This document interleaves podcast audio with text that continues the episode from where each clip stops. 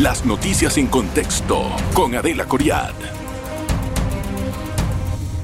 Es un gusto saludarle en esta ocasión. El proceso de independientes está a punto de culminar. Hoy es voto 24.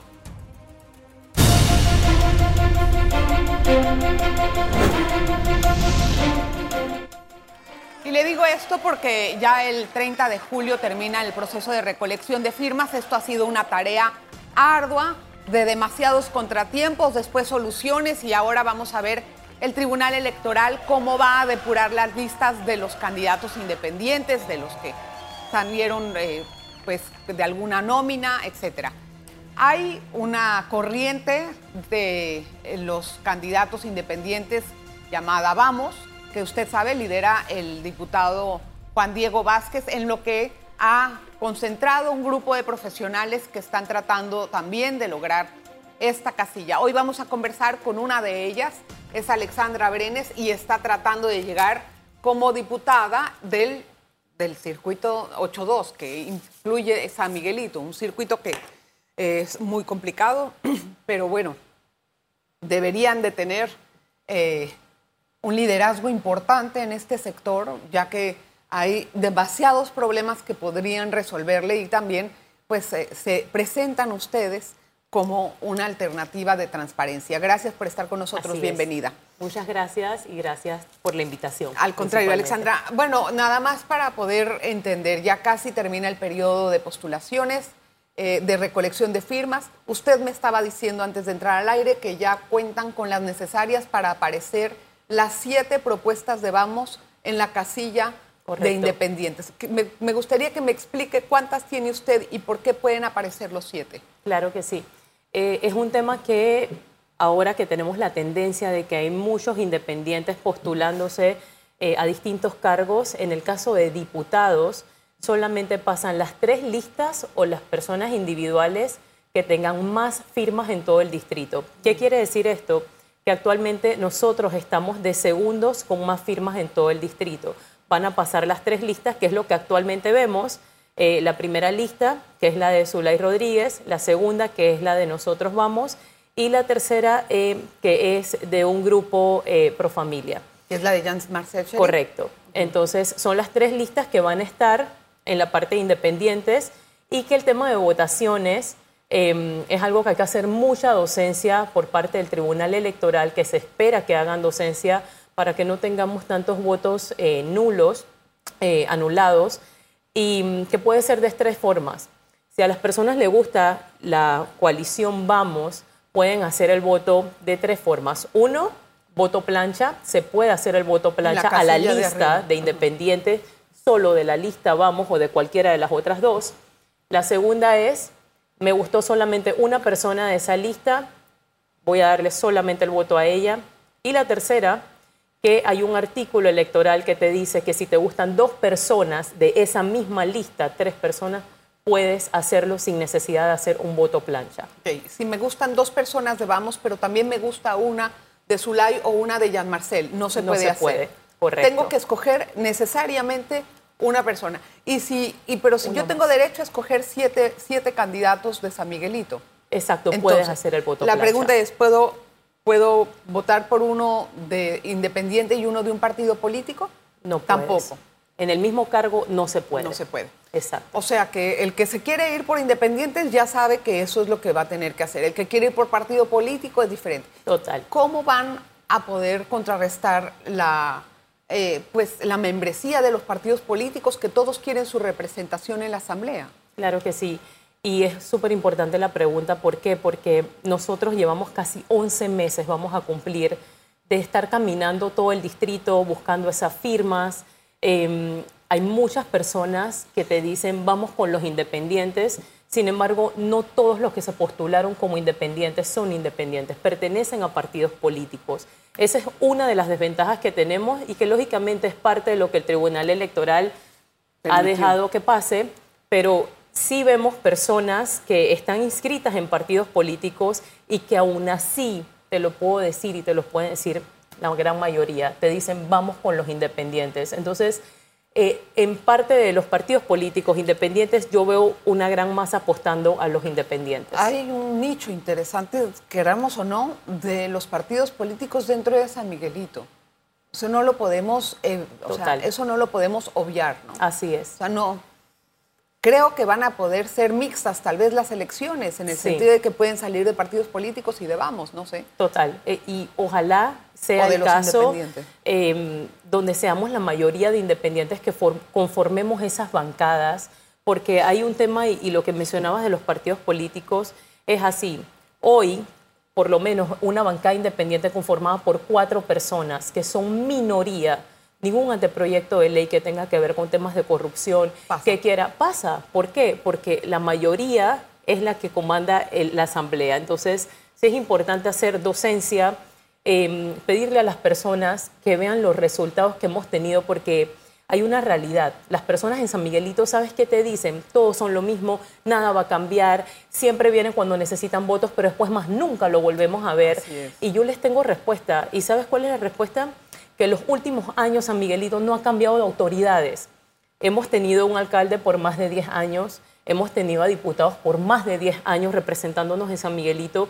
Entonces, ¿qué resultados distintos vamos a ver cuando solamente hay un diputado, que es Juan Diego Vázquez, tratando de hacer esa diferencia, no puede contra el resto. ¿Usted por qué quiere ser diputada? Interesante. Eh, en 2020 me surgió esta idea cuando empecé a ver todo el tema de los ventiladores, el tema de que había demasiado dinero em, detrás de, las comillas diciendo que estábamos en emergencia por el tema de la pandemia. Sin embargo, esos recursos, la cantidad de dinero que vimos Em, licitaciones y que no veíamos ejecutadas en el pueblo, en la ciudadanía que tenía hambre, que necesitaba medicamentos en ese momento, en la cantidad de hospitales que tenemos y que no tenían esos recursos para suplir. ¿Por qué no personas profesionales? Yo llevo 10 años trabajando en la empresa privada, donde lo único que a ti te mantiene vivo son los resultados que puedas dar.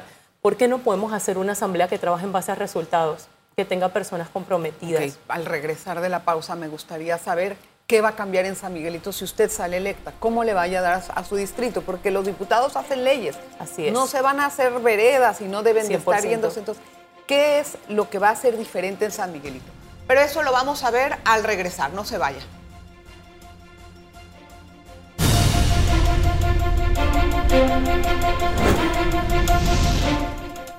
Hoy conversamos con la candidata, precandidata independiente para la Diputación de San Miguelito, Alexandra Brenes, del conjunto Vamos. O sea, ¿qué va a cambiar en su circuito si usted sale electa? Claro que sí, mira. Em, hay una realidad muy grande. San Miguelito es un distrito súper diverso, pero uno de los problemas más grandes que te encuentras y que cuando yo veo a un vicepresidente hablando de que hemos reducido el, el desempleo, es totalmente falso. San Miguelito vas, caminas y te encuentras a muchos jóvenes entre 10 11 de la mañana sin empleo, desempleados. No te estoy hablando de jóvenes que no estudian, te estoy hablando de jóvenes profesionales que no tienen empleo. Yo soy especialista en recursos humanos y mm, a mí me encantaría poder hacer convenios, promover iniciativas que tengan que ver con que a los jóvenes puedan entrar, tengan su primer empleo a través de pasantías remuneradas. Las pasantías hoy en día no son remuneradas. ¿Pero lo va a hacer como una ley? Como una ley, correcto. me, gustaría uno, Adela, porque al final, Adelita, porque al final lo que vemos es em, tanto desempleo, sí, pero también una desmotivación porque hoy los que están caminando en campaña tienen más oportunidades que esos que están estudiando y ese no puede ser el mensaje. A ver, pero decir que van a promover una ley que puedan dar pasantías remuneradas, el que está recibiendo la pasantía lo ve súper, pero el que da la pasantía, también el empleador, el empleador están como que legislando en algo que no saben si van a poder cumplir los empleadores o los van a poner en otro aprieto. Entonces, ese tipo de propuestas a mí me causan un poquito de ruido. yo lo veo como un ganar-ganar. El empleador también se beneficia de ese colaborador o de ese empleado que está haciendo una pasantía y que muchas veces son explotados como pasantes. ¿Quién hoy puede tener una pasantía donde no tengas por lo menos para un pasaje, para tu comida, o sea, es imposible. Y a través de, estas iniciativas, puede dar a ellos más o menos? Te cuento la realidad de, la empresa donde trabajo, que es una multinacional.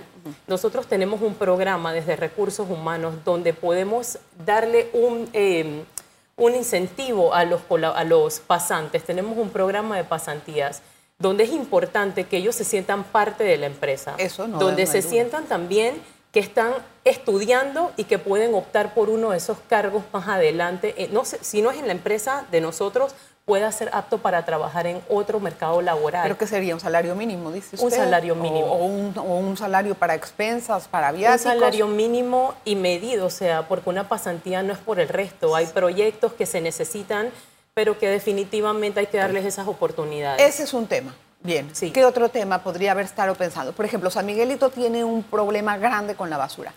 Yo sé que hay un lío inmenso con la, ya me lo platicó Irma Hernández, que vino también al polígrafo, que hay un lío inmenso con respecto a la recolección, hay una deuda millonaria con la empresa, pero ¿qué pueden hacer ustedes, los diputados, desde la Asamblea por ese tema? Por supuesto, y, y me alegro que lo puedas mencionar porque si bien es cierto, vi una entrevista donde hablaba Irma sobre esa parte donde sucede que estar en la familia es lo más importante en el día y las personas llegan preocupadas por el tema de moscas, por el tema de enfermedades que produce la basura y que al final el único diputado que veo empujando este tema en la Asamblea es Juan Diego Vázquez. No he visto otros diputados preocupados por el tema de, de poder impulsar esas leyes, de poder incentivar a la ciudadanía que podamos tener esa educación que empieza también desde la escuela, porque son responsabilidades compartidas. ¿Cómo se haría desde la Asamblea? Por supuesto. Yo pienso que inicialmente hay que estar vigilantes a lo que es el tema de administración, de fiscalización de recursos, porque tenemos también, veo que el próximo año se termina este contrato si es que no lo alargan. Si es que no lo en este periodo. nadie sabe. Queda un año todavía para que suceda. E-, esa empresa tiene una, una mora. Totalmente. Y no sé si se va a ir así tan contenta. Y definitivamente son los diputados desde la Asamblea tienen que poder promover esas discusiones difíciles, pero que lógicamente son electos por personas de San Miguelitos que tienen este nivel alto de preocupación por el tema de la basura pero que dentro de la administración, fiscalización, que también son funciones de un diputado, hoy no se ven. Yo también soy de otro circuito, no soy de San Miguelito, pero yo cada vez que veo que un diputado va a aprobar una ley, yo digo, ¿y cuándo me preguntaron a mí? Claro. ¿Cuáles van a ser los mecanismos de consulta popular que va a tener usted como diputada con la ciudadanía y cómo los va a hacer? Por lo menos con su circuito, cuando haya cosas que afecten al país o a su circuito. Así es, y para eso hay una estructura. La estructura comienza desde un representante que es tu punto de referencia principal en tu comunidad, luego alcalde, luego diputados. Hay una diferenciación entre estas que la gente no reconoce, que cuando vas tú a pedirle una firma o vas a hablarle de tus propuestas, inmediatamente te dicen, pero es que mira, tengo la cera mal, pero es que tengo problemas de basura, pero es que tengo... Y hay como una desconexión en esa falta de docencia donde no tenemos claro qué cargo aplica a qué.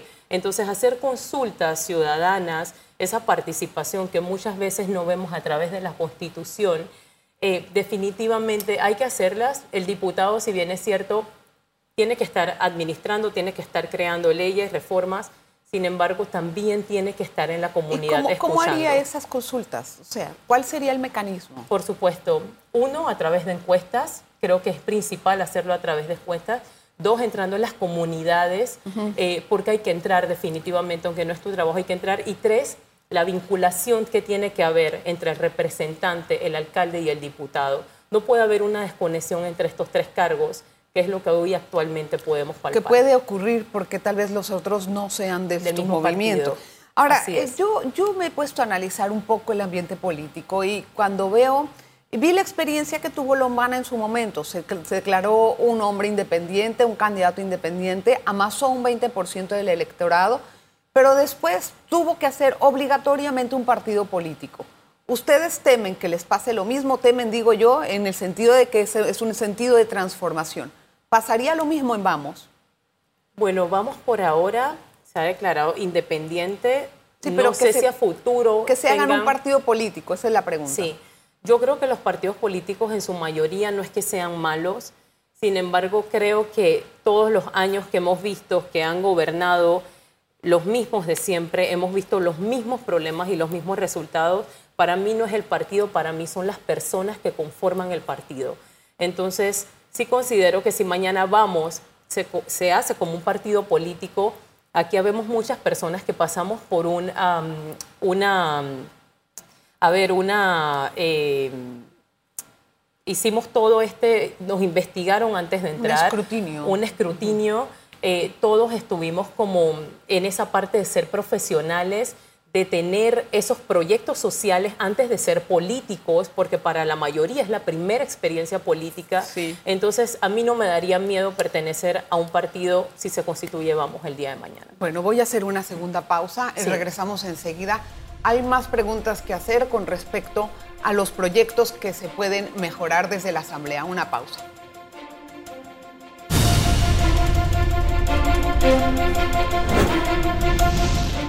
Gracias por continuar en sintonía. San Miguelito es un distrito muy conflictivo. Es la cuna de más de 20, 30 grupos criminales que viven en San Miguelito. Manejan pues, otros crímenes, entre ellos narcotráfico.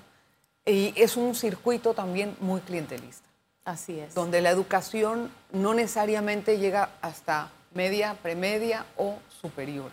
Entonces, ¿qué va a hacer usted como diputada con respecto a este tema? Claro, lo que mencionas es de verdad para mí uno de los principales problemas que tenemos, no solo en San Miguelito, sino en el país, el tema de educación, que cuando hablamos de derecho de los niños eh, o derecho de los jóvenes, al final lo vemos en que no tienen derecho a mejores infraestructuras, a educación de calidad, que tampoco tenemos esas materias que puedan potenciarlos a ellos y los preparen para el mercado laboral tecnología digital, emprendimiento, comunicación asertiva, liderazgo. ¿Qué harían ahí? ¿Una reforma curricular? correcto. ¿Cómo lo plantearían con yo el apuesto a una reforma curricular. Yo sé que em, por lo menos... Eso, eso, sí. eso es meterse en un lío. Digo, no es que no sea necesario, pero no es tan fácil decirlo y hacerlo, ¿no? totalmente. midamos. Estamos de acuerdo. No es tan fácil decirlo y hacerlo, pero para mí ha faltado voluntad política dentro de todo esto. Porque al final, ¿por qué es imposible? ¿Por qué es imposible, sentarse? Exacto, nada, pero se puede hacer. Y sentarse con todas las partes a discutir estos temas. ¿Cuánto costaría es algo que nadie hace. o sea, ¿tendrían ya un plan de implementación de esa propuesta? ¿En, dónde lo pondrían? ¿En las escuelas regulares? ¿Harían eh, institutos técnicos? ¿Cómo sería la propuesta? Se puede conversar y al final yo creo que unir a todas las partes es importante para poder hablar de esta propuesta, pero yo también siento que hay un problema mucho más grave detrás de, y es el nombramiento de maestros y profesores, el nombramiento, salario y demás, que uno no puede meterse, pero al final sí se pueden tener estas discusiones que puedan potenciar tanto a los profesores, a los maestros, a esas evaluaciones que en su momento fueron súper negadas, pero que sí se necesitan. Esa evaluación continua de desempeño, que es lo que te mide si eres productivo, si estás a la vanguardia en temas y que eso mismo, esa misma calidad va a bajar hasta los estudiantes. Uno de los principales problemas del país que no se ha podido realizar como, como con profundidad es la reforma constitucional. ¿Ustedes qué plantean con respecto a eso? Bueno, reforma constitucional. Hay, hay mucho que hacer. ¿De qué forma? Uno, y, lo que no estoy de, verdad para nada, que me preocupa muchísimo, es que por lo menos dentro de las reformas constitucionales, para mí esa parte de que el presidente, ese, presidencialismo, ese poder presidencialismo que tenemos hoy, donde puede escoger procuradores, magistrados y demás, no debe ser. Para mí tiene que entrar. Y otra cosa, que hoy que me preguntaba sobre los partidos políticos independientes, podemos tener una revocatoria popular para los independientes. Sin embargo, esto no aplica para los partidos políticos. Entonces, para mí, poder hacer esas reformas son necesarias. Eso es una reforma electoral. Tengo entendido. Correcto. La reforma constitucional, ¿la harían con un plan de paralela o originaria o cómo harían esa reforma? ¿En dos, en, dos asambleas? Para mí tiene que ser paralela. Y al final es, es como tenemos que venderlo porque si no lo hacemos de esta forma, le estaríamos, estaríamos haciendo lo mismo, volviendo atrás. ¿Usted está, a favor, ¿Usted está a favor o en contra del, contrato, del contrato minero, por ejemplo? En contra. En contra. ¿Y qué pasaría si se aprueba en este gobierno? En este periodo legislativo. Es difícil. es difícil darte una respuesta hoy porque la mayoría de estas cosas pasan a puertas cerradas. Las discusiones pasan a, a puertas cerradas y lo hemos visto. No, eso va a tener que ser a puertas abiertas, sí. olvídate, no, y además no hay tantas discusiones. Lo apruebo o, lo, rechazo, o sea. Y ojalá sea rechazado. Solamente hay. Pero ¿cómo lo arreglaría? diputados. ¿Qué, cláusula no le gusta del contrato? Como para decir, no, yo estoy en contra. ¿Qué cláusula del contrato no está de acuerdo? Basta solamente con ir, Adela, a, a Penonomé, ver todo lo que pasa cuando ellos ni siquiera se pueden acercar. Algunos han tenido tuvimos una reunión reciente con un chico que está full trabajando con esta parte de eh, las iglesias, que son los movimientos que han estado pendientes de que las comunidades no puedan salir afectados por los químicos, puedan acercarse a su comunidad. Eh, el tema del agua que está allá y que es, un, es a voces que lo hacen y que al final yo no veo como una, un, a ver, un interés por esas personas, más bien lo veo por el tema económico, por lo que eso va a traer al país. Sin embargo, a nadie le interesan las comunidades ni lo que se está viviendo allá. yo no voy a salir a defender a la minera para nada, pero hay muchas comunidades cercanas que se benefician inmensamente de la mina. Entonces, no entiendo cuáles son las esas comunidades que no se benefician. Por ejemplo, dígame una.